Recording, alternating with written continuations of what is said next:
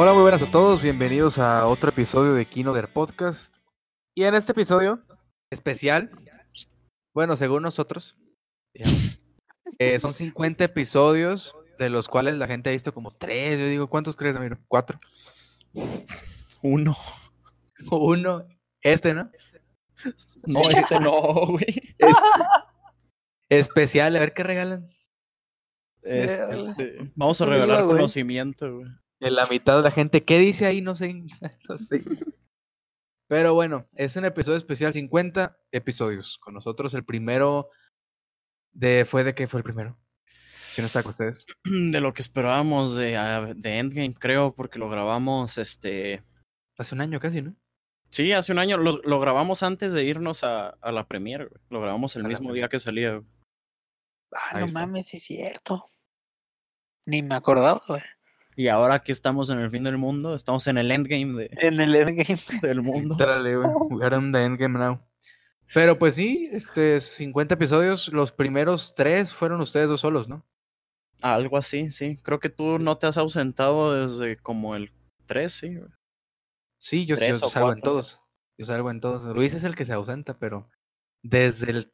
Tenemos más episodios tú y yo, Ramiro, juntos. Que... Y Luis, lo empezaste con Luis. Ajá. Es que yo estoy ocupado viendo cine. Perdonen. No tiene tiempo para, para pretender saber, güey. Pues, hagamos a. Letterboxd a ver cuáles son las favoritas de Luis. A ver. dense, dense. Este, a ver, tiene la de Grown Ups. O son como niños. Son Tiene como niños. la de este Héroe del centro comercial. Es La dos, la dos. Ah, la de El animal con Robert Schneider también. ay, Canguro Jack. Y Canguro Jack. Ah, ya, de esa no me hables, güey. Y la de Kiko por accidente, güey. No, ver, está mejor en Europa, güey. Eh, es como Disneylandia para los degenerados. Una película clásica, ¿no? Pero bueno, regresando al tema, episodio especial como les dijimos. Y eh, tenemos un tema muy especial, porque es un episodio especial. Eh, Luis sabe el tema. ¿De qué vamos a hablar? No tengo idea. Oh, wow. Como ya decíamos, este es un tema bastante especial. Este, muy especial y pues Ramiro, ¿tú sabes cuál es el Y hay tema? compromiso. Este, sí, está medio ambiguo. Lo que queríamos era que fuera cotorreo más casual en vez de nuestras presentaciones de PowerPoint que aplicamos a veces. Ajá, que es de que, este- Oye, sigues tú, ¿no?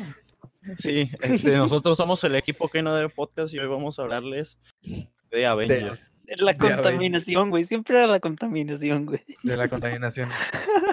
De la pandemia. ¿Qué es una pandemia? No, pues una Una pandemia, a ver, ¿puedes decirlo sin voltear el pizarrón? Y luego sacas las tarjetitas. Una pandemia. Y bailando así como Vicente Fernández cuando canta, que se pone a bailar, así. Levantando los piecitos. Ah, pero sí, eh, queríamos que el tema fuera como de, bueno, para los que no sepan, no, no, no nada más nos gusta el cine, tenemos esperanzas de, Mm, ajá, tenemos esperanzas de hacer algo en algún punto. Ah, ya estamos planeando el corto, pero Como con- como conseguir un trabajo y, y meternos a la universidad. Ah, no, yo eso no, eh, no sé si tú lo tengas planeado. Este, eh, ya estamos planeando el corto de, de Kino- oficial de Kino del Podcast, pero pues nos agarró el fin del mundo. Entonces, Sí. lo que se nos ocurrió es hablar de, pues, cosas que nos gustaría hacer. ¿Qué tenemos en mente, Eh, básicamente? Ajá, cosas que tenemos en mente, ideas, o sea, no vamos a dar las mejores porque luego, no sé, nos escucha Spielberg, güey, o Scorsese nos roba. Denis. Villeneuve, güey, y O alguien que acostumbra mucho Tarantino, por ejemplo. Ridley Scott, güey. Ridley Scott, ¿no? Ah, está muy senil señor. No, no sabe moverle al Spotify, güey, no le puede dar al podcast, güey. Pero sí, entonces, aquí el más apasionado por el cine, evidentemente, es este Luis. Luis. Entonces, le quisiera sí. darle la palabra que nos, que nos platique qué, qué, qué película está planeando ahorita, qué, qué proyecto está gestando. Esa cabeza. Porque él se dedica más a videos musicales, no sé si lo sepa la gente, se lo decimos. It's happening. Él, él grabó el video de. ¿Cuál, cuál, ¿Cuál, cuál grabaste? Él grabó uno de Kendrick Lamar, el de DNA, güey. Le tiene. DNA. ¿Grabaste cuál otro, güey? ¿Grabaste el de Ramito de de Violetas de mi banda el mexicano? Ramito de violeta. Grabaste el de Shake It Off de Taylor Swift. Entonces hay variedad, entonces no sé. Pero ya estás pensando en dar el salto a los features, ¿no? Este, sí, o sea, eh, Iñárritu comenzó, este, ¿en qué comenzó ese güey? Estaba en comerciales de En Televisa, Televisa, ¿no? ¿no? Sí. Sí, creo que estaba ¿Quién? haciendo infomerciales. Este, pues, ¿por qué no, güey? O sea, a ver, a ver de dónde cae, güey, de dónde cae todo. Platícame, güey, ¿cuál es tu, la película que quieres hacer, güey? ¿Cuál es tu sueño, güey? Ah, Yo sé que tienes uno, güey. No A me ver. hagas decirlo, güey. no, aguanta, no, no voy a Sin hablar de pena, sin pena. No, no, no voy a hablar Sin de pena. esa, güey. No, no, no, eso ya es para después, porque después sí me van a robar la idea, güey. Es que es un cholo. Sí, podría, así como con- que contarles bien básico, a mí me, de lo que me gustaría hacer. am, no, no una película, pero Una tal vez un cortometraje, no sé si un cortometraje o una miniserie chiquitita de Blade Runner, pero que no esté conectada a ninguna de las dos historias que ya se vieron. O sea, nada más en el un- universo, güey. Ajá, en el, un- el universo, algo original o un tallín, pero que no esté conectado a, a estas dos historias. Este, pues sí, fíjate que Javier lo que había dicho cuando sugirió el tema que, que así como que libros que le gustaría adaptar o algo así, entonces me imagino que tú también tenías algo en mente, ¿no, Javi? Yo ¿O en no? mente, Así de Este, que por algo que supuesto. te gustaría, güey. por supuesto. No sé si conozcan, es un libro que casi nadie ha intentado adaptar hace poco, que se llama este, Don Quijote de la Mancha. Mujercitas. Mujercitas que nadie ha intentado adaptar. Pero bueno, ya pasándonos eh, concretamente a qué me gustaría hacer. Eh, me voy a poner un poco mamador en este sentido. Dale, güey, Pero- dale. güey. Siempre he pensado que los cuentos es la mejor manera de adaptar una historia. Creo que hay un libro, bueno, no es un libro, es más bien una entrevista que Truffaut le hace a Hitchcock, en donde Hitchcock dice que lo mejor, la mejor forma de adaptar una historia es con un cuentito. porque utilizas las pequeñas palabras que tiene un cuento y la adaptas en una película. Y como la película lo importante es lo visual, pues tienes una manera muy amplia de cómo contar tu propia historia, ¿no? Y en ese sentido, siempre he pensado que adaptar este cuentitos de horror de diferentes autores, en este caso mover directamente a, a Lovecraft, por ejemplo, es relativamente sencillo porque Ándale, sí, es cierto. el, señor a fin de cuentas pues sí tenía sus carencias al escribir. Carencias en el sentido de que pues nunca te dice nada realmente, es como que ah, todo es ambiguo y todo es terrorífico y Que es parte de- de la piel, pero... Ajá, es parte totalmente, ¿no? Pero creo que en ese sentido sí estaría bastante como que sencillo adaptarlo, ¿no? Entre comillas, obviamente. Y siempre me ha interesado este aspecto porque creo que puedes jugar y hacer muchas cosas con eso. Porque, no sé, puedes hacer una historia de Lovecraft adaptada y la grabas nada más en un- una locación de un baño, por ejemplo, de una casa. Y no necesitas mucho presupuesto, simplemente un buen actor, por ejemplo. Que es lo más difícil de conseguir, pero aún así. Pero, pero pues eso, siempre he querido hacer eso, sinceramente, creo que es muy sencillo. Y yo también lo hago pensando en nuestras limitantes, por ejemplo, ya que nos pongamos a pensar en nuestro cortito, que eventualmente saldrá, lo pueden esperar. Creo que sí las limitantes económicas tal vez, y Ah, sí. talentosas sobre todo, viniendo de mi parte al menos, este, sí serían como que ade- adecuadas para un tipo de historia así. No, güey, ya. Este, esto es todo, güey, lo que necesitamos escuchar, güey.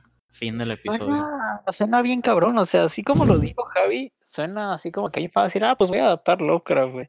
Pero si te Sí. pones a leer cualquier pinche cuentito, si dices, ¿cómo voy a hacer esto, güey? La cosa es que, o sea, lo, lo veo desde la perspectiva de Javi, de que está tan ambiguo que puedes hacer, entre comillas, lo que quieras. Lo difícil, o no, no sé si a eso iba Javi, así es como lo Sí. tomé yo. La cosa es que está tan ambiguo que la gente se crea que es lo bonito de leer, güey. Que la gente se crea sus propias imágenes que jamás le vas a cumplir, güey. También es eso. Eso es lo difícil de adaptar a Lovecraft. Es adapta- Y también lo que muchos, bueno, fans dicen, y también ahorita que lo mencionas, este, lo, lo pienso, es el hecho de en qué punto, no sé si coinciden esto, en qué punto rompes esa barrera del hecho de deja lo que es el libro, déjalo el libro. Por ejemplo, en el caso de Lovecraft, lo que ya digo ahí, ¿para qué lo arruinas haciéndolo imagen? como para que lo Ujú. arruinas poniéndolo visualmente, tal vez. Pero aún así me, me interesa eso. Y así nos ponemos más mamadores. Había visto un proyecto que estaban haciendo aquí en México, sobre todo en, en Morelia, con eso del festival y todo. Me, me estoy poniendo excesivamente poser. Pero era que básicamente en dos minutos, adaptaban poemas. Y hacían cortitos muy cursi o cortitos muy, o muy X, pero eran dos minutos, básicamente, era un minuto o dos. Y adaptaban fragmentitos de poemas y era simplemente como eso. Y me parece interesante en adaptarlo en ese sentido. No sé si han visto las historias esas de horror que son como dos párrafos que circulan mucho por internet. Sí, sí, sí. que- Como la del último hombre de la tierra tocan a la puerta, güey. Una cosa así, a- hacer como un pequeño, una pequeña película de puros cortitos así. Aparte que sería barato e interesante, me gustaría como, como hacer algo así, al menos a mí. Pues sí, a mí también me gustaría. Bueno, mira, pero como Luis empezó con lo de Blade Runner, que es así como que su dream que nunca va a pasar. Bueno, nunca digas nunca, pero, o sea, para empezar, no creo que haya más cosas en el universo de Blade Runner a corto plazo, por ejemplo. Es que sí. Después del performance en la taquilla de, de Blade Runner 2049. Vamos Aparte siendo que, pues, sinceros. ¿qué, más cuen- ¿Qué más cuentas? No, no vas a sacar No. como cierto personaje de Ridley Scott. Tienes a alguien, ya contaste esa historia, ¿para qué le sacas más jugo? Le vas a arruinar. Pues fíjate, creo que el, el universo de Blade Runner al final se presta para contar muchas historias en ese universo. Que digo, al- no todas van a ser tan buenas como las de las películas que se concentraban en los replicantes y tal. Pero al final de cuentas es un universo cyberpunk cualquiera, entre comillas. güey. Entonces sí puedes a- a meterle muchas cosas ahí. Cosas que con Alien no puedes, porque lo interesante es el xenomorfo. A mí no me interesa qué más hay, qué más hay en el universo. Pero, pero Es como... que lo hicieron bien. O sea, en, en el Blu-ray de la de 2049 lo que hicieron fue juntar a muchos a muchos directores para hacer Ah, cortos los- chiquitos. Los, los cortos. Ajá. sí. Hicieron uno de anime, creo que fue uno o dos, no me acuerdo. Ah, Está cool eso. Sí. Este, hicieron precuelas, hicieron del. Blackout que, de- que mencionan en el, en la película, pero no sabes qué pasó, le hicieron su corto y lo hicieron con actores bien, o sea, hicieron uno con Dave Bautista de lo que pasaba De justo hecho, antes de la película. El, el, el de anime, el del Blackout, lo Ajá. dirigió este, lo dirigió y escribió el, el creador de Cowboy Vivo, güey, que lo Ah, mencioné ¿a en el, lo mencioné en el episodio pasado o Ah, está antepasado. chida. Y Oye, Este, eh, pues está chido, o sea, eh, lo, lo que a mí se me hizo padre de esto era de que le hicieran la oportunidad, güey. A mí me hubiera gustado más que a, al- a algunos directores más underground, porque este, Ben- Denis, ¿se dice Denis, este, este vato? Denny, ¿no? Es Denis, ¿no? Denis Villeneuve. Denis, ay, ay. Este, Denny's, este güey, como el restaurante, güey. A- Acá mi compa, güey. No era como que un directorazo, o sea, sí tenía sus películas muy buenas y venían este, de hacer Sicario y la chingada, pero no era como Era un Sicario. Christopher Nolan, haz, haz- haz de cuenta. Entonces, de que Obviamente él Nolan es mismo... mejor. Ah. No empiezas, sí, güey. O se sea, el episodio, Luis es Me refiero a darle la oportunidad a, a directores que están, que están dando su boost para, para hacer algo mejor. Y a mí me hubiera gustado, pues, que, que hubieran sido para directores más, un poquito más underground, pero bueno. Pues quién nos dirigió, yo el que sé que dirigió fue ese Si- Shichihiro Watanabe, no, no, no sé, no, no quiero mutilar los nombres, pero bueno. Pero ¿quién dirigió los otros? Porque está el de Jared Leto, ¿no? Sí, es, ¿qué es- sabe? es de Luke Es el líder del culto religioso, ¿no? Luke, ajá, el el güey que no sabía que había este COVID. COVID. Este, no, pero pues ese Luke Scott nomás tiene. Ah, mira, los dos so- eran tres, ¿no? Es el de anime y otros Ah. dos que yo sepa. Ujú. Dos fueron de Y lo- Luke Scott. Ajá, y los dos los dirigió él. El- el- la cosa aquí es que es el hijo de Ridley Scott, güey. Sí.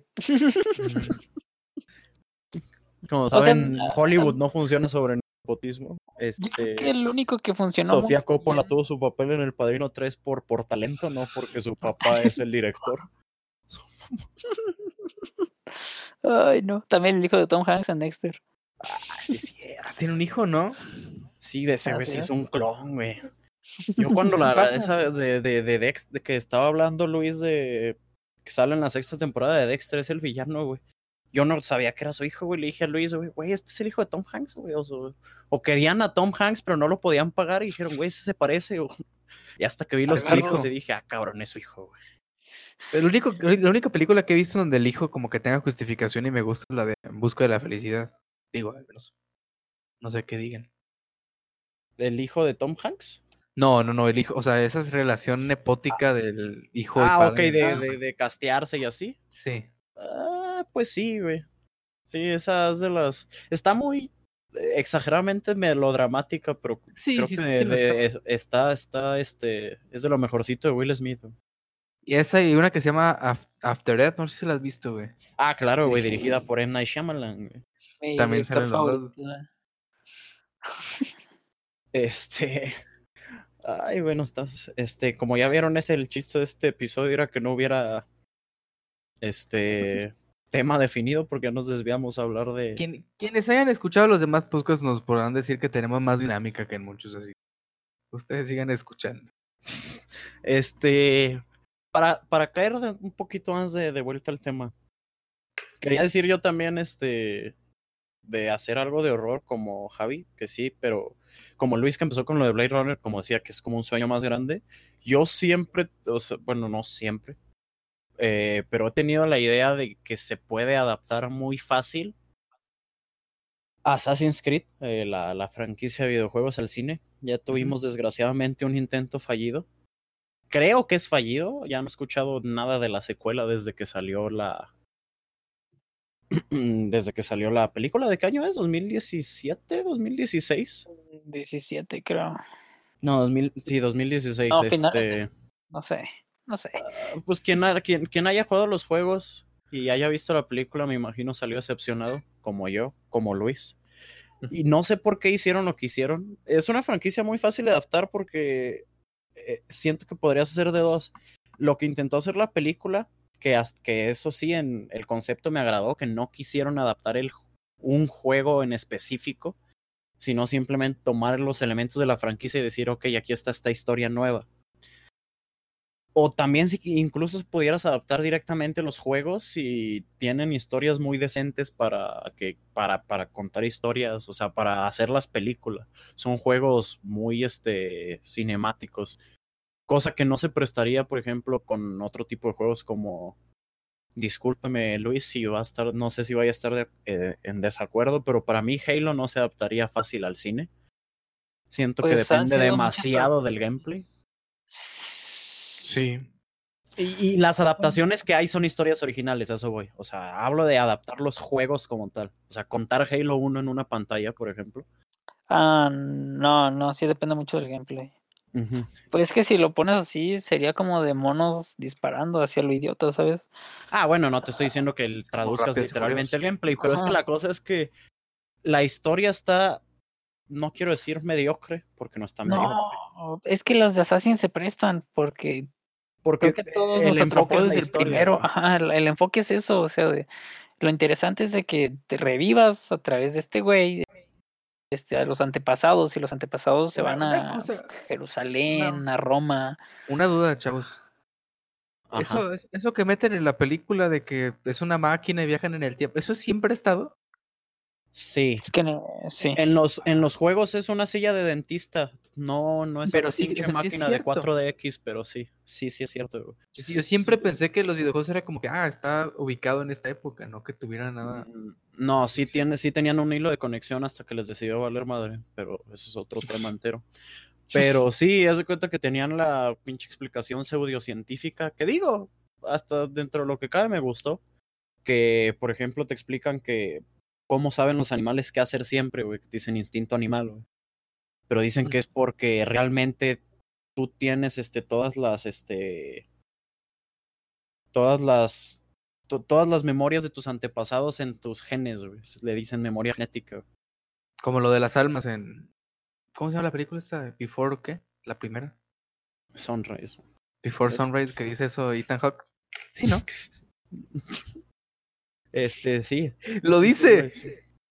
Sí, güey. Este. No, me crossover güey, con el episodio anterior. Pero sí, es básicamente eso y te dicen que crean la máquina para, para básicamente decodiar los genes y leer tus, tus vidas pasadas. Ah, el pedo, lo que yo siento que fracasó en esta película es que está bien aburrida, güey. O Ah, sea, al claro. principio, pero, o sea, nosotros estamos entendiendo todo, güey. Porque ya habíamos jugado dormido. estas madre y jugamos un chingo, güey. Pero que estaba viendo la película, güey, estaba con, con mi novia, güey, y le dije, no mames, si no, no hubiera jugado nada, güey, yo no entendería nada de lo que está pasando, güey. Nada, güey. Y, y ella no estaba entendiendo nada. O sea, estaba preguntando a la media película de, aguanta, pero ¿qué chingados es esto? Y la callaste, ¿no? Pero Yo no, me quedé dormido en esa este, película. Es que el punto es que- interesante, güey. La- la- es que no sé, tenían, tenían, se animaron a decir que era una historia original, pero al final le intentaron conectar con los juegos y no les salió. Pero bueno, o sea, si, si pienso en grande, eso es lo que me gustaría hacer a mí. O la neta, este, me perdona Scorsese, pero a mí me, sí me interesaría hacer una, un, este, un, una montaña rusa. Eh, un theme park. Este, La Catarina, güey. la Catarina, güey, me gustaría hacer este. No, fíjate que si, si ya pensando en serio en eso fuera de broma, porque sí me interesaría el género, yo creo que sería o Spider-Man, porque es el que más me gusta, o Daredevil, güey. Pero. Daredevil. Pero sí, también esperen el corto de, de horror. Ahorita estamos grabando, no se ubican las de Eliminar Amigo. Un Friended. Estamos grabando la 3 en nuestro descenso a la locura en la cuarentena. Eh, Una película así de, de acoso. este, a ver, Dejar de seguir. eh, les voy a hacer una pregunta para, para no, para que, a ver si se fluye la conversación, güey. Se está fluyendo y vas a hablar otra cosa. No, no, sí, o sea, pero creo que de aquí va a salir más, más interesante, güey. A ver. ¿Qué es, ¿Qué es lo que más les interesa, güey, de, de, en el lado de la producción? Ah, como O sea, director dirección, Ah, guion, fotografía, güey. A ver, Luis. A mi producción y dirección. Este, también. ¿Producción estás hablando como de diseño de producción o producción de Mm. financiar películas? No, yo, yo- yo diría que más bien como ese productor que te dice cómo quieres que salga la película, el que se está hablando con el director de aguanta, quiero que la película sea así, güey. Este, y, y director porque es el que se encarga. De lo que yo siento que no podría, güey, es de guionista y de. DP. De, de DP siento que está bien cabrón. ¿Que o no sea, podrías, dices? no, lo que se me ah, dificultaría un chingo, güey. Ok. Más que nada la de la de la de guion, ser guionista, hacer todo el, el, el, el guion. A mí se me hace muy difícil, güey. Se necesita mucha creatividad para eso, güey, no querer matarte güey, todos los días. O tal vez es lo que me hace entonces falta. ya no la armé. ¿Y a ti, Javi, o qué? A mí, a mí siempre me interesó la, la dirección, pero más en el sentido, pues, como lo que es un director, porque creo que a veces se confunde y piensan, ah, el director es como el todólogo, ¿no? Cuando realmente el director solamente es como que el jefe, sí, pero tiene un guionista, tiene alguien que se encarga de todo y pues, a veces el director no sabe ni muchas cosas, ¿no? Simplemente es como el güey de la visión. Este, y eso me gusta sobre todo por una idea que tenía que quería mencionar ahorita, que si bien no es original, pero siempre he estado interesado en la idea de hacer una, un corto, una, bueno, no un corto, sino una película enorme, con bastantes cortos, porque como ya dije, me interesan los cortos a mí. Creo que es una manera más práctica de contar la historia. Este, hay una película de horror que se llama El ABC de la muerte. Básicamente le dan a, le dieron a cada director que hiciera una película de un corto de horror con una letra, con la letra A, con la B, con la C. Hacer algo así me interesaría, juntando diferentes personas, o tal vez haciéndolo solamente yo en dirección, pero utilizando diferentes géneros. Y creo que en esto sí se presta más lo que digo de solamente dirigir. O sea, tú eres el de güey de la visión, pero tienes alguien que escribe, tienes alguien que sabe de, no sé, este, la dirección de fotografía. Y creo que eso es algo que se da mucho ahora que vemos películas más grandes en este Hollywood, por ejemplo. Por ejemplo, Nolan solamente es director. Se mete en algunas cosas, pero solamente es director. El gran genio y triunfo de Spielberg, por ejemplo, es que nunca escribió una película. él. Todas las dirigió nada más. Creo que es, por ejemplo, lo que falla este, el que hizo la y de a Star las Wars. que le ¿cómo se ha metido, a, a las que le ha metido mano no son tan buenas, güey, como Ready no son tan buenas. Ajá, no son tan buenas. Y es algo que no entiende, por ejemplo, J.J. Abrams. ¿Sí? El tipo no entiende, o sea, tú no eres director, tú, digo, tú no eres escritor, eres director y se acabó. Cuando nada más este, dirige, como la de Misión Imposible, hace una buena película. Cuando mete mano, terminamos con, con Star Wars 9, por ejemplo. Así que, y me estoy desviando demasiado, pero dirección, contestando a tu pregunta. No, es que te- e- está chido lo que mencionaste, porque sí podemos recomendar las de los de Hollywood Reporter, las más redondas que hacen con los directores. Este, yo del que más recuerdo fue la última. Mejor escuchen el podcast, por favor. Hay 50 episodios ya con este. O o sea, sí, escuchen este, pero, o sea, por, por si quieren saber algo de los directores, de cómo trabajan y la chingada. No, porque no hablan tanto de cine, o sea, se pueden hablar de cómo les gusta, de que, de cómo es su relación con su DP, de cómo es su relación de director con todo el set. O sea, a, a mí me gusta eso, güey. Es interesante. Sí, Te metes al gremio de cómo lo dirigen y cómo todo. Ajá. Y hay bastante, hay- están las que son las masterclass, por ejemplo, que a ver, algunos hacen, o a veces que hablan, o que, por ejemplo, hace poco hizo un stream este Godard en Instagram, ¿no? Que Ah, lo sí, hizo sí, más lo en vi. broma que otra cosa, porque el tipo ya está senil. Pero habla de muchas cosas, y pues es eso. El que hace mucho también eso es David Lynch, le encanta estar hablando cada rato. Pero pues es eso. Pues no te vayas tan tiene lo- opiniones muy tan este, fuertes de ver películas en tu celular, David Lynch. Entonces, No, pues en el Festival Internacional de Cine aquí en, en- Guadalajara, cada año hacen masterclass, güey, y no le hacen este, no le dan su reconocimiento como debe de ser. Este, ¿cuándo fue? Creo que fue el año pasado o hace dos años que estuvo Eugenio Caballero, que fue el diseño de producción de Roma. Ya, ya sabemos que a Javi no le gusta Roma, pero pues el diseño de producción es muy diferente, o sea, dio sueño. Me dio sueño, no sé que la mencionaran. Pero, o sea, lo chido es de que te traen diferentes cosas. O sea, diseño de producción es de, pues, ¿cómo, cómo explicar diseño de producción en pocas palabras? Ya lo Este, habíamos explicado en un episodio, ¿no? Es, el, El de es- los Oscar. es- es básicamente el diseño del set, güey. Por, Pues por sí, el diseño del set. mucho, es el- importante. Por ejemplo, Sí, la sí, sí. película que mencionó este Luis de Blade Runner es como que lo más importante de la película. Casi, para para Sí, venderte el mundo de la película, sí. Sí. ujú. O sea, y, y este vato hizo su masterclass y estaba explicando todo este rollo. Este, Ramiro y yo fuimos a una, pero bueno, ya ¿Serio? Ah, sí, es exacto. desviarnos. es- es- esas son las que ganan el es, que dijiste que siempre hacen en el festival. No las promocionan porque la verdad son cosas que a la gente no le va a interesar al público en general.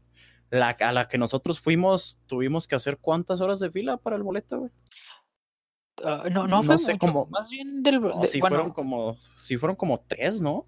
conseguir bueno, chiste- tú los conseguiste. Bueno, ¿A quién fueron a ver? o qué? A Guillermo del Toro, güey. Fue en cuanto ganó la, la de The Shape of Water, vino, dio una en el Telmex, güey.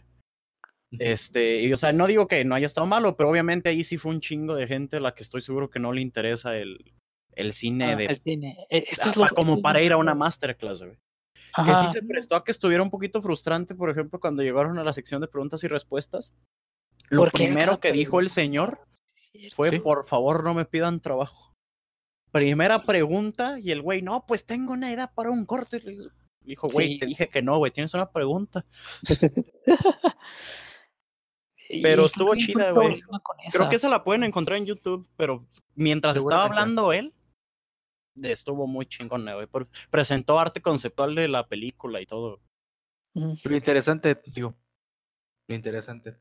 A fin de cuentas, es un, me, este es un director de los, es el único mexicano que respeto de, de esos tres que hicieron famosos.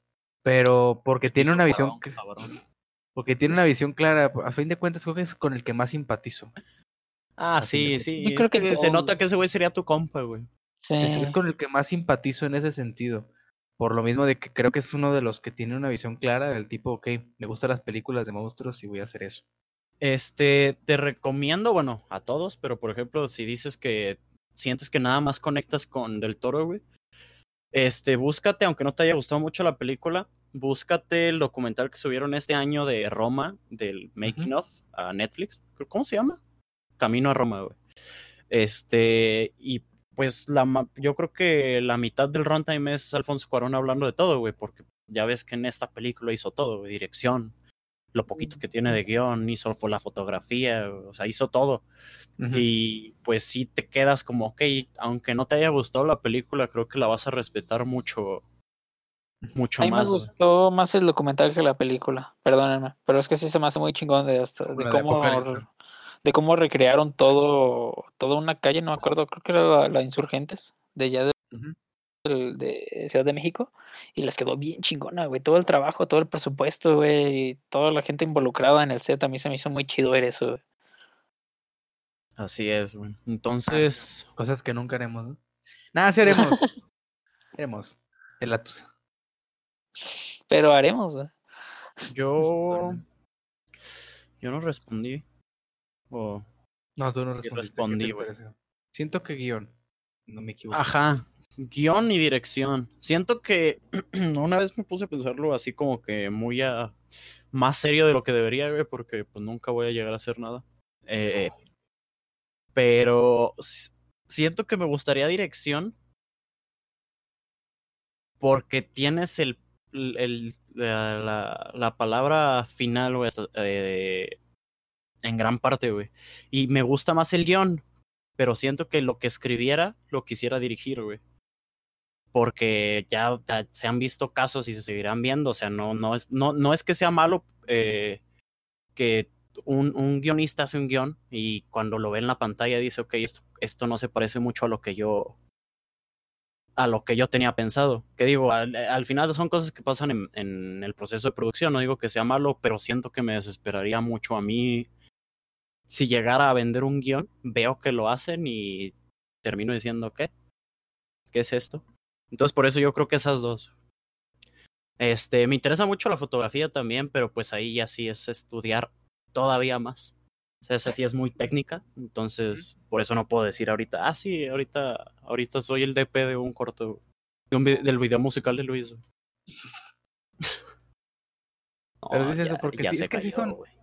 Cuando, pone, o sea, cuando te pones a pensar que es una labor que, que le recomienda bastante, sobre todo cuando se ponen a ver premios o festivales, es el ponerte a pensar realmente que hay muchas personas involucradas como que detrás de la película.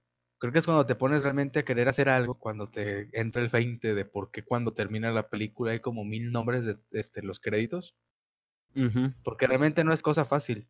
O sea, pocos son los talentosos que realmente pueden tomar su cámara nada más, hacer algo, escribir una hoja de papel y realmente hacer una obra de arte. Pero no todos son Hitchcock, no todos son este, ¿cómo se llama este inglés? Kubrick, Kubrick, este, no todos son este, e inserte nombre de autor este, francés, italiano, ruso, pero no todos Sí. son así, básicamente. Y si te, te entra más el 20. Y creo que también ese es el chiste, güey, lo que me gusta decir que le tiran mucho al cine gringo a veces, quienes son más puritanos en esto del cine, pero también tienen su labor de, pues son producciones grandes, y son producciones grandes que son bien hechas a fin de cuentas. Como que hay labor ahí. sí, no es cosa fácil hacer un blockbuster y que no salga un desastre. Como si quieren ver un ejemplo de desastre, este les recomiendo el episodio de Gemini Man que no sabíamos este ni qué decir Javi y yo, aparte de fue una película. Este no Duró sé, Luis, 15 ¿quieres decir algo? Como que escuché algo. No, no, no, no, no, síguele, síguele. Este, no, o sea, no, no Muy participativo, Luis. Este, pues sí, a mí lo que más me interesa por eso es guion. Y... Pero la cosa es que lo- las veces que he intentado escribir guiones, bueno, lo, lo he hecho, lo malo es que nunca los termino. Pero siempre que estoy escribiendo ya tengo las, las imágenes demasiado plasmadas en, este, en la cabeza de lo que quisiera hacer. Entonces, básicamente estoy... Se podría decir que en ese momento estoy escribiendo como la guía para dirigir, güey. Cosa que si se ponen a, a, a ver como que masterclasses de guion y así, por ejemplo, o si toman una, una clase de cine, los- lo primero que les van a decir es que no, de, no le des órdenes al, al director porque te van a mandar a la chingada. O sea, un guion es nada más la historia y el director decidirá qué, qué hacer con ella. Totalmente. Que, que al final es lo que se presta cuando con los escritores directores. Por ejemplo, lees un guion de Tarantino y están súper detallados o a veces les falta detalle porque al final él está seguro de que él lo va A dirigir, de que él lo va a dirigir, dirigir y va a hacer lo que quiera con él. Creo que el único guion que ha escrito él que, que no dirigió él es el de Natural Born Killers, ¿no? Sí, es ese. Es lo que iba a mencionar, que se nota bastante el- la diferencia. Creo que también lo que pasa con los directores escritores es que si no la dirigen él- este, ellos la película o ellas, quien sea que les escribiendo, se nota, se nota el cambio. Porque la visión viene adherida a eso, totalmente. Y no todos los directores sirven para escribir, en el sentido de que sirven para escribir solamente si es la historia que ellos están dirigiendo. Ya que sale a manos de alguien más cuando te das cuenta, ok, este tipo no es tan bueno. Así es. Este, Luis, estás muy callado, me preocupas, ya te aburrimos, güey. ¿Qué quieres decir, güey? Ah,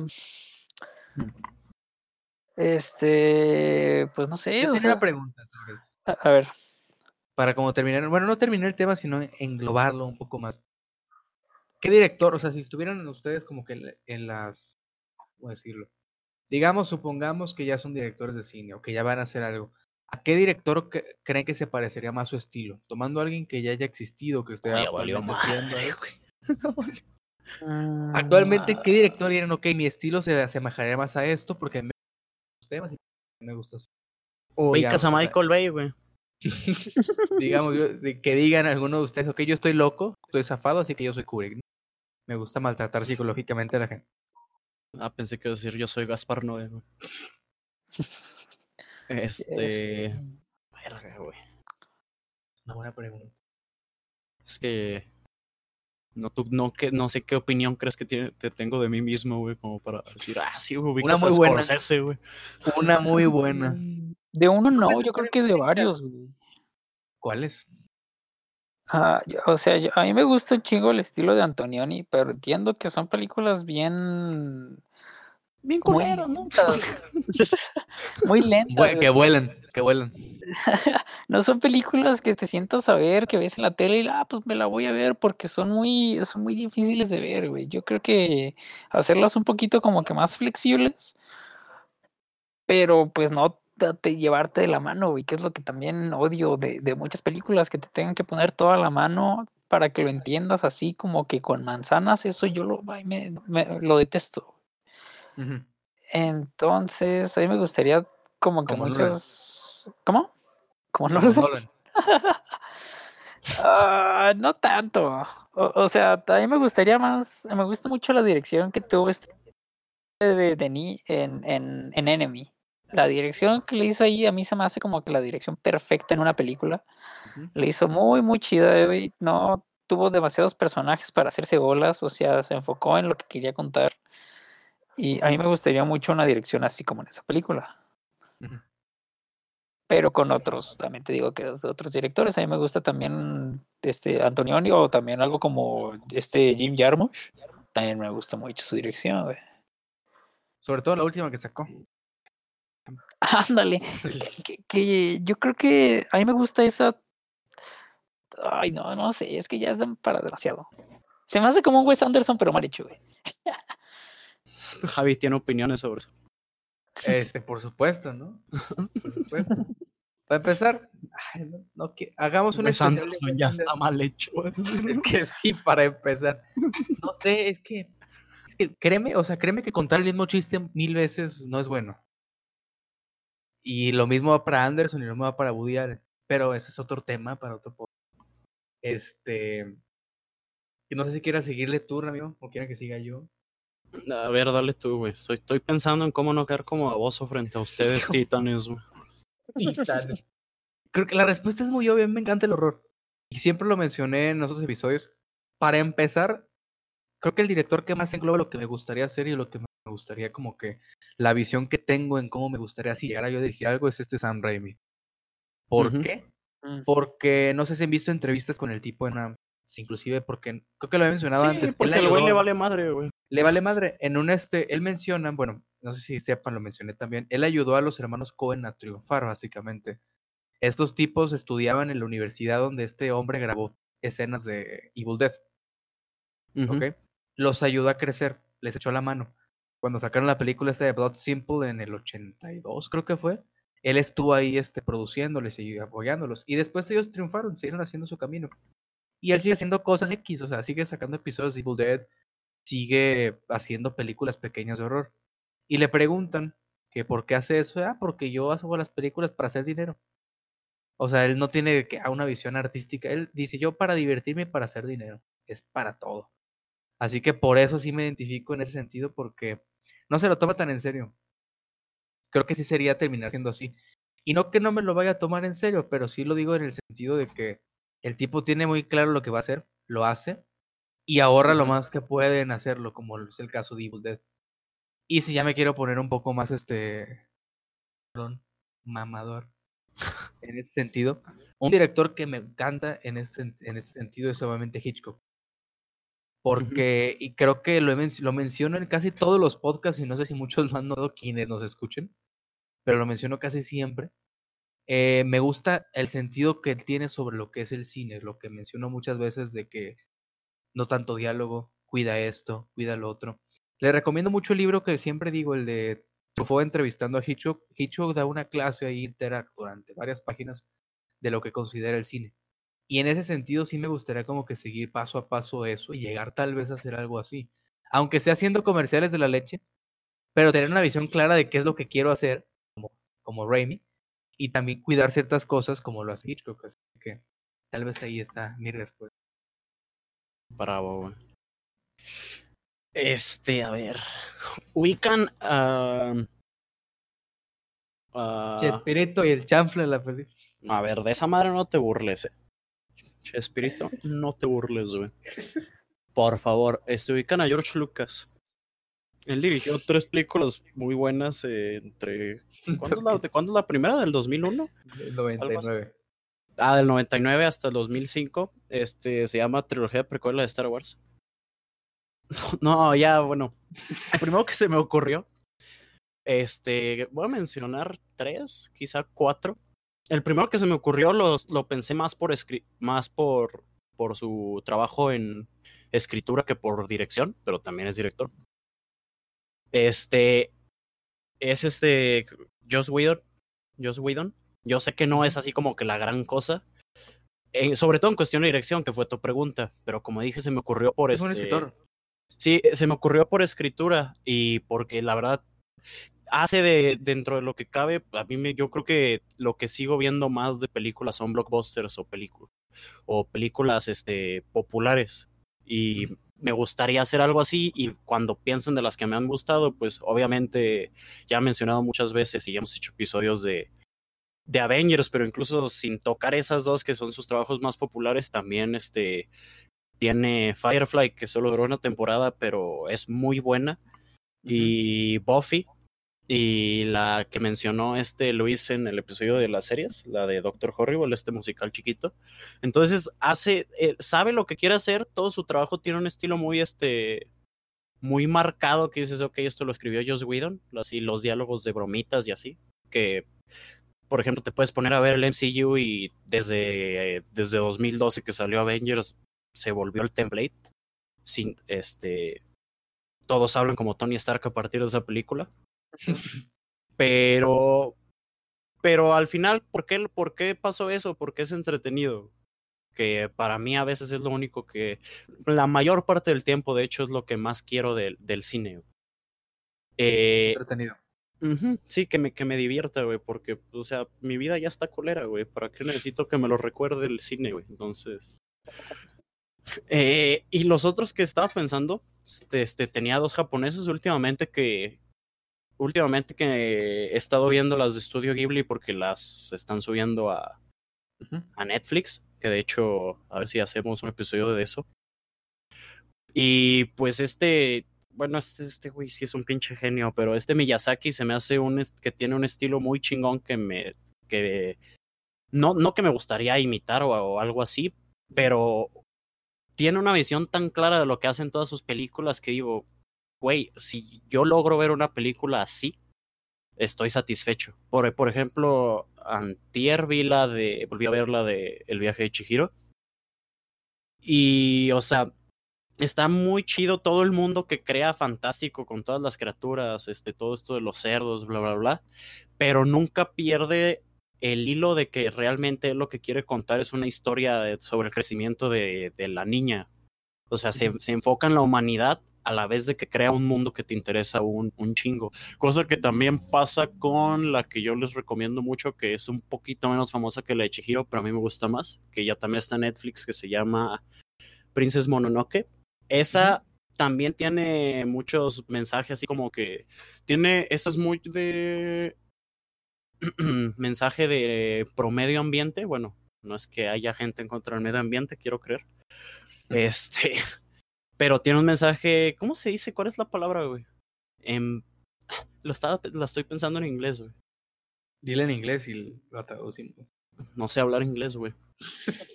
Este, a- ambientalista, güey, sería en español, güey.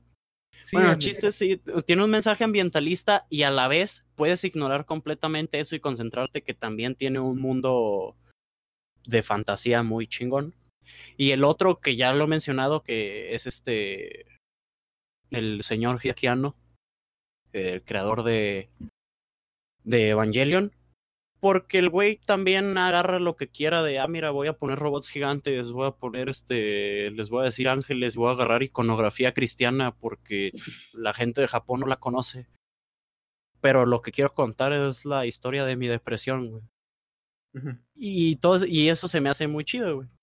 Y, e incluso cuando sale de Evangelion, porque sí ha hecho otras cosas, este, eh, es muy bueno en lo que hace. Por ejemplo, creo que ya, no sé si dentro del podcast, pero ya te he recomendado. Luis ya la vio, este, Shin Godzilla.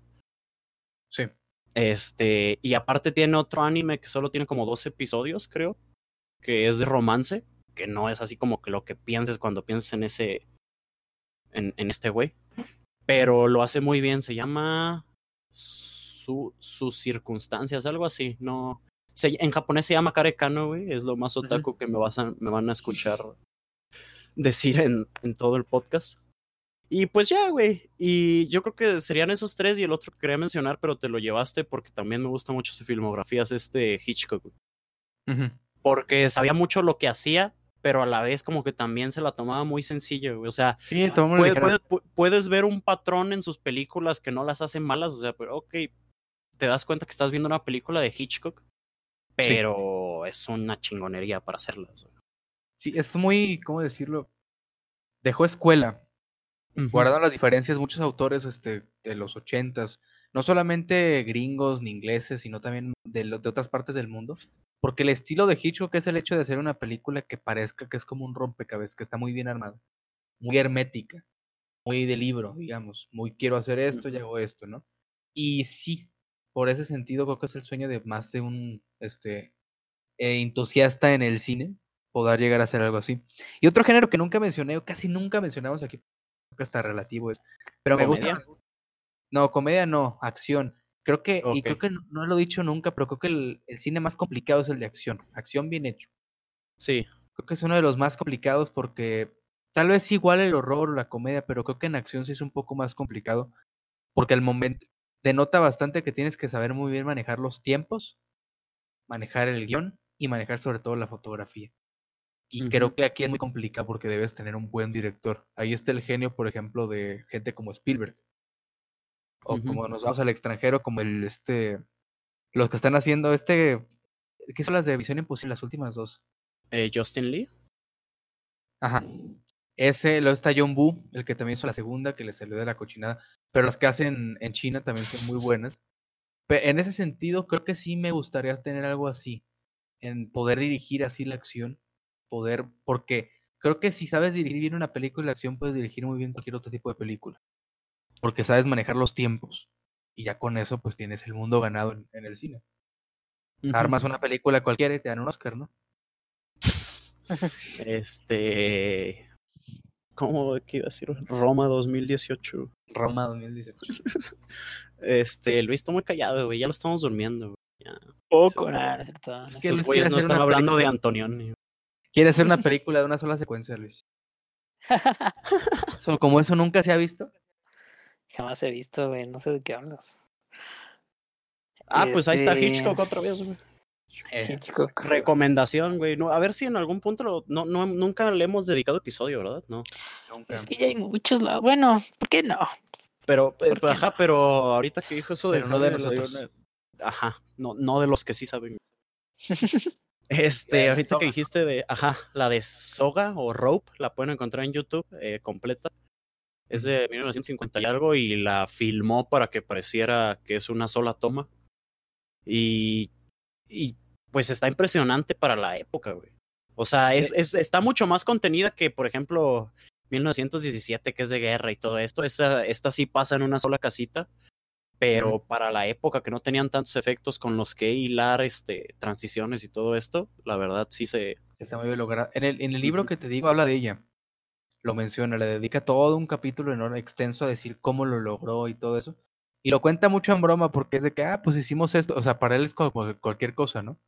Fue un experimento y ya, güey. Ajá. Y lo que le dice Truffaut en el momento, sí, para ti es como, ah, pues algo que se me ocurrió. Pero todos quieren hacer lo mismo y no saben cómo. Básicamente. Ahora sí, ibas a decir algo, Luis, perdón. Puedes continuar, güey. ¿A qué hora se acaba? Este, sí, Ya se quiere ir, güey. Esto parece una película de Harry Potter, güey. No, ya. No, no podría ser este episodio especial sin Luis mencionando Harry Potter. la mejor historia juvenil de los últimos 30 años. Estoy de acuerdo. ¿Dónde le puedo colgar esta mamada? Este, Resonado me- con tantas generaciones, güey.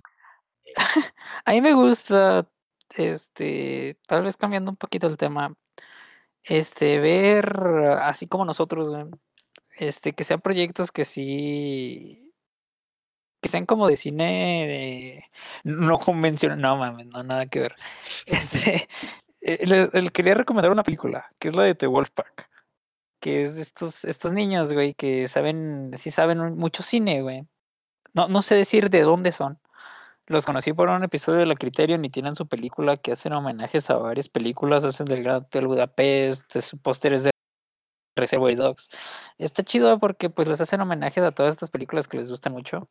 Las hacen con un presupuesto muy bajito. Este les fue más o menos en crítica. Sí les fue bien, a muchos no les gustó porque eh, eh, el problema de, de- de- del cine es que hay mucho viejito como en la academia que Dirigida por una mujer esa película. a- Ajá, ajá, dirigida por una mujer. Este, que no les gustó porque ven a niños que están representando como que cosas de adultos y a mí se me hace una pendejada esto, güey. Este, porque, o sea, es- está chido que alguien tan joven haya hecho una película así. A mí me gusta muchísimo porque los morros sí saben mucho de cine, o sea, sí, sí le saben, van a ser como Javi, yo creo. Y, y esto se nota No cuando creo los que tan buenos. pero- no, no tan buenos, pues. Todos eh, están, ah, escuchan el podcast, ¿verdad? No suena- Este, y eso se nota en el, en el capítulo del, de este que les dije de la Criterion, donde están en el armario y les se ponen a hablar de muchas películas que a ellos les gustan y les dejan elegir las que ellos quieren y se las pueden ayudar a su casa. A mí me gusta mucho eso. Avengers se llama. y- Su edición Criterion de, de Iron Man. Armageddon está en la Criterion, güey. Alguna del MCU va a caer en algún momento, güey. Hay una película. No es cierto, no es cierto. No es cierto. Sí, güey. Estoy No, no es casi seguro que sí, güey. No creo, güey. Sí, güey. Armageddon está en la Criterion Collection, güey. Sí, sí está. Ah, la verga, sí es cierto, güey. Acaban de perder todo mi respeto en este momento. ¿Es en serio que esa película donde sale Lip Tyler y, y este Ben Affleck comiendo caídas de animalitos está en la Criterion? güey? Está bien perra la portada, güey. ¿Cuánto cuesta esto? Ah, bueno. Este, este, yo, yo los quiero invitar, así como que, como, como en todos los podcasts que siempre les digo, que se abran a un poquito más de cine. Este, expandan estos medios con los que este, se, se informan de cine. Este, eh, el podcast es uno de esos, porque sí con- recomendamos también unas películas que no mames, como El Javi. Muchas películas que yo no había escuchado nunca en mi vida. ¿Te recomiendas más películas? Bueno, The Wolfpack pueden empezar a verla para que vean pues la visión de unos niños viendo estas, estas películas y también les recomiendo pues este recomendar, eh, bueno, no recomendar, experimentar con más cine. Este, sí, eh, es como este, como este ejercicio que hacen que para aprender un idioma pongas todo lo que está a tu alrededor en ese idioma que quieres aprender. Este, yo lo veo así también con el cine, o sea, Tristeza, depresión. no solo, no solo este, vean las películas que les recomiendan en la página de Twitter de Cinépolis. O sea, sí véanlas, pero ah, expándanse un poquito más. Expándanse. Ya está la cuenta de de Letterboxd del podcast y está el. No, no registramos nada, pero ahí está. No registra- tiene como cinco registros. Nos pueden seguir individualmente. A los tres, ándale. Seguir a Ramiro. Ujú. pueden seguir a Luis. Yo les voy a recomendar este Nazis en el centro de la Tierra. Para Este, Luis este, sube más cosas. ujú. el Con que Luis iban a registrar cine. Ah, Ahí recoma- ahí anda también poniendo películas chidas. Bueno, los últimos Sigan a Luis. tres fueron de James Bond, de esas ignórenlas. Bueno, ahí van a ver cuánto les puso de calificación. Puta madre. Sigan a Luis. Ya se sigan puso Luis. convencional, güey. Este. Yo recomiendo que sigan a, a Luis en Letterboxd. Mejor. Y pues, así. Pues bueno, pues, ese fue el. pues bueno, no sé si ah, antes, hablando. antes- sí, antes de terminar, no me quiero extender mucho para, para no terminar de aburrir a la raza, pero sí, no sé por qué hasta ahorita me acordé que a mí sí me gustaría mucho, o sea, no veo tanta serie, cosa que afecta mucho ya, ya. eh, pero siempre he tenido el interés en como que en hacer una serie de televisión, escribir en particular. Sí. Este, no algo que durara 20 años y que ya todos pidieran que se muriera como los Simpson, algo así.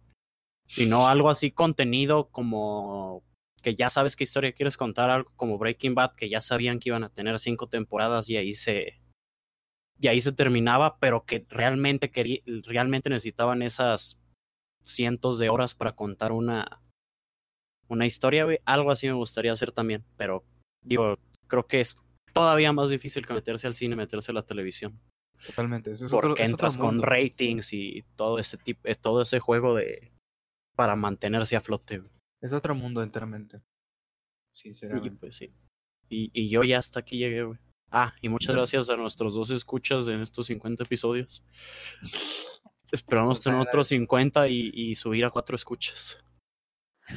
Va a pasar, va a pasar eventualmente. Estoy seguro que estaremos escuchando después de estos episodios diciendo, no, mira, estábamos diciendo de dos escuchas. Y vernos en un año y decir, ahora tenemos cinco. Y va a ser un... Ah, huevo. So- Somos humildes. Con que haya uno que les guste las- lo que decimos aquí. Sí, Con sí, eso es cierto, güey. Con, con que un güey escuche y dice, ah, mira, estos güeyes no están tan babosos. Pero pues bueno, recomendación, gente. recomendación a la gente, no estudien cine, vayan al cine. Pero no sé qué quieres decir tú, Luis. Este. Ahorita que es cuarentena, yo creo que vamos a tener más vivo el Twitter. Este, sí, entre creo los que se ha tres. visto. Ajá. Pongo de cosas yo. Yo casi no he puesto nada, nomás he puesto una cosa, pero ya, voy- ya voy a poner más. También el Javi es Letterboxd- nuestro social media manager oficial. Ajá. Entonces yo voy a pasarlo por él para que me dé luz verde en lo que quiero titear. Si ven un tuit este racista o algo así, cúlpenlo a él y nadie más que a él. Ay, no. Y Pero pues, bueno, sí. no sé, quieren recomendar algo a la gente, porque yo sí. A ver. Este, primero que nos sigan en Twitter, arroba Podcast. En Facebook, tenemos página de Facebook, que nos puedan seguir en, en Spotify. Nos pueden seguir en qué más estamos en SoundCloud. ¿En qué más estamos? En Apple Podcast, creo, si es que no nos han Facebook, tumbado, güey, por prietos. en Facebook no hemos publicado nada desde el año pasado, pero estamos. Cierto, güey. También voy a publicar cosas ahí. ¿Por qué no? Pues sí, pero bueno, Este, aunado al tema que les estaba diciendo que me gustan mucho los cortos, eh, el día de hoy hice una recomendación en Twitter y ya tu- tuvo como cinco likes. Majestuoso. Pero bueno, en YouTube pueden encontrar, en el 2013 se hizo una conmemoración por los 70 años del Festival de Cannes. Y hicieron una recopilación, 70 directores hicieron 70 cortos, los juntaron en un documental, son cortos como de dos minutos. Y creo que eso plasma muy bien a qué me refería con qué me gustaría hacer a mí.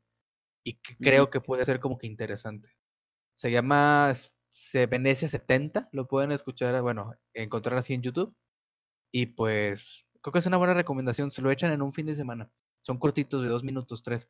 Así que me parece bueno para que se entretengan en algo. Perfecto. Este, yo ya había recomendado una, la de The Wolf Pack 2015. Véanla. No sé en dónde esté, no sé dónde la pueden encontrar. En medios. En medios. Yo recomiendo que se queden en su casa, por favor, no vayan al mercado del mar. Este, chingada madre, que ya quiero salir de mi casa pronto.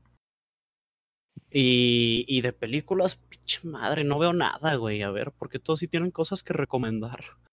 Este, Y James Bond, güey. pues a mí creo que me gustaron más que a ti, güey. Ahí sí me gustaron las primeras, bueno, la Skyfall y Casino Royale, pero bueno. Bueno, mira, pa- para ponerme mamón, ahorita que todavía estamos en Semana Santa, desde mañana termina, eh, aunque no sean católicos o cristianos, hay muchas películas que en un género que se llaman bíblicas épicas, Que la verdad son muy buenas, que lo único que tienen que considerar es la duración, por algo se llaman épicas. Este, les recomiendo, yo creo que las dos mejores para mí son este Ben Hur y Los Diez Mandamientos, ambas la prota- las protagoniza Charlton Heston. Duran como cuatro horas, como no. ah, Ben Hur dura como tres y media, algo así. Y Los Diez Mandamientos también. Entonces, eso es lo. ah, ¿Dura menos que de Irishman? Ajá, dura- duran como un Irishman o tres cuartos de Irishman. Entonces es la única advertencia, pero fuera de eso, o sea, digo, seas religioso o no, se me hacen muy buenas películas. Lo Este, son, lo son. Bueno, creo que lo mencioné en un episodio. Eh, salen muy buenas historias y adaptas la Biblia. Tremendas. O sea, que Peter Jackson se pudiera adaptar a este, este pasajes de la Biblia estaría muy interesante. sí estaría muy perro. Este, yo quería decir para que no se aburran, este, o bueno, no para que no se aburran, sino para que no vean que es mala recomendación. Este, tal vez sí son películas que ven en Canal 5, pero son películas que se ponen en Cinemex, en Cinépolis y las salas se llenan. Este, tienen una fanbase que no es tanto de puro católico, pero sí hay, sí tienen sus, sus fans de estas películas y son muy, Son Reconocidas, clásicas para sí, este punto. y de hecho, este ajá, Ben Hur en particular, digo, con los Diez Mandamientos también se nota, pero son producciones de Hollywood que ya no se hacen. O sea, Hollywood sigue siendo masivo, obviamente. Es este. Pero ves los sets que construyeron para Ben Hur, todo práctico y, o sea, todo el dinero que le metieron. Creo que el presupuesto ajustado por inflación ahorita sería como 800 millones de dólares. Y, o sea, está impresionante realmente. Y son películas que ya no se hacen porque son muy caras. O sea, no les salía rentable, pero pues, por, por algo se quedaron ya como, como clásicas. Y ya, yo creo que ahora sí ya terminamos. Espero, espero haya estado entretenido el, el episodio. Eh, ahora yo quiero ser Javi, ¿Por qué? porque, porque yo siempre digo mi nombre, güey. Ustedes siempre cambian, chinguen a su madre. Ah, sí, sí, cierto. Bueno, Luis es que el que lo cambia. Yo siempre quiero decir mi nombre y él me di- y él- Ay, güey. Bueno, mira, yo soy Alejandro G. Iñárritu. Yo soy el arquitecto. Y yo soy Javier, el presentador del podcast. Bonito. Él no es mamón. Yo soy Javier, el presentador del podcast, este, y pues nos vemos en el episodio 51. ¿De qué hablaremos? Pues de algo, ya hablaremos de algo. Ahí veremos. Así que. Películas no, de sí. crisis económicas, ¿no? Uf, güey. The Big Short se viene, The Big. Short, Aima, o sea, Este, y pues sí, nos vemos. Nos vemos a la próxima.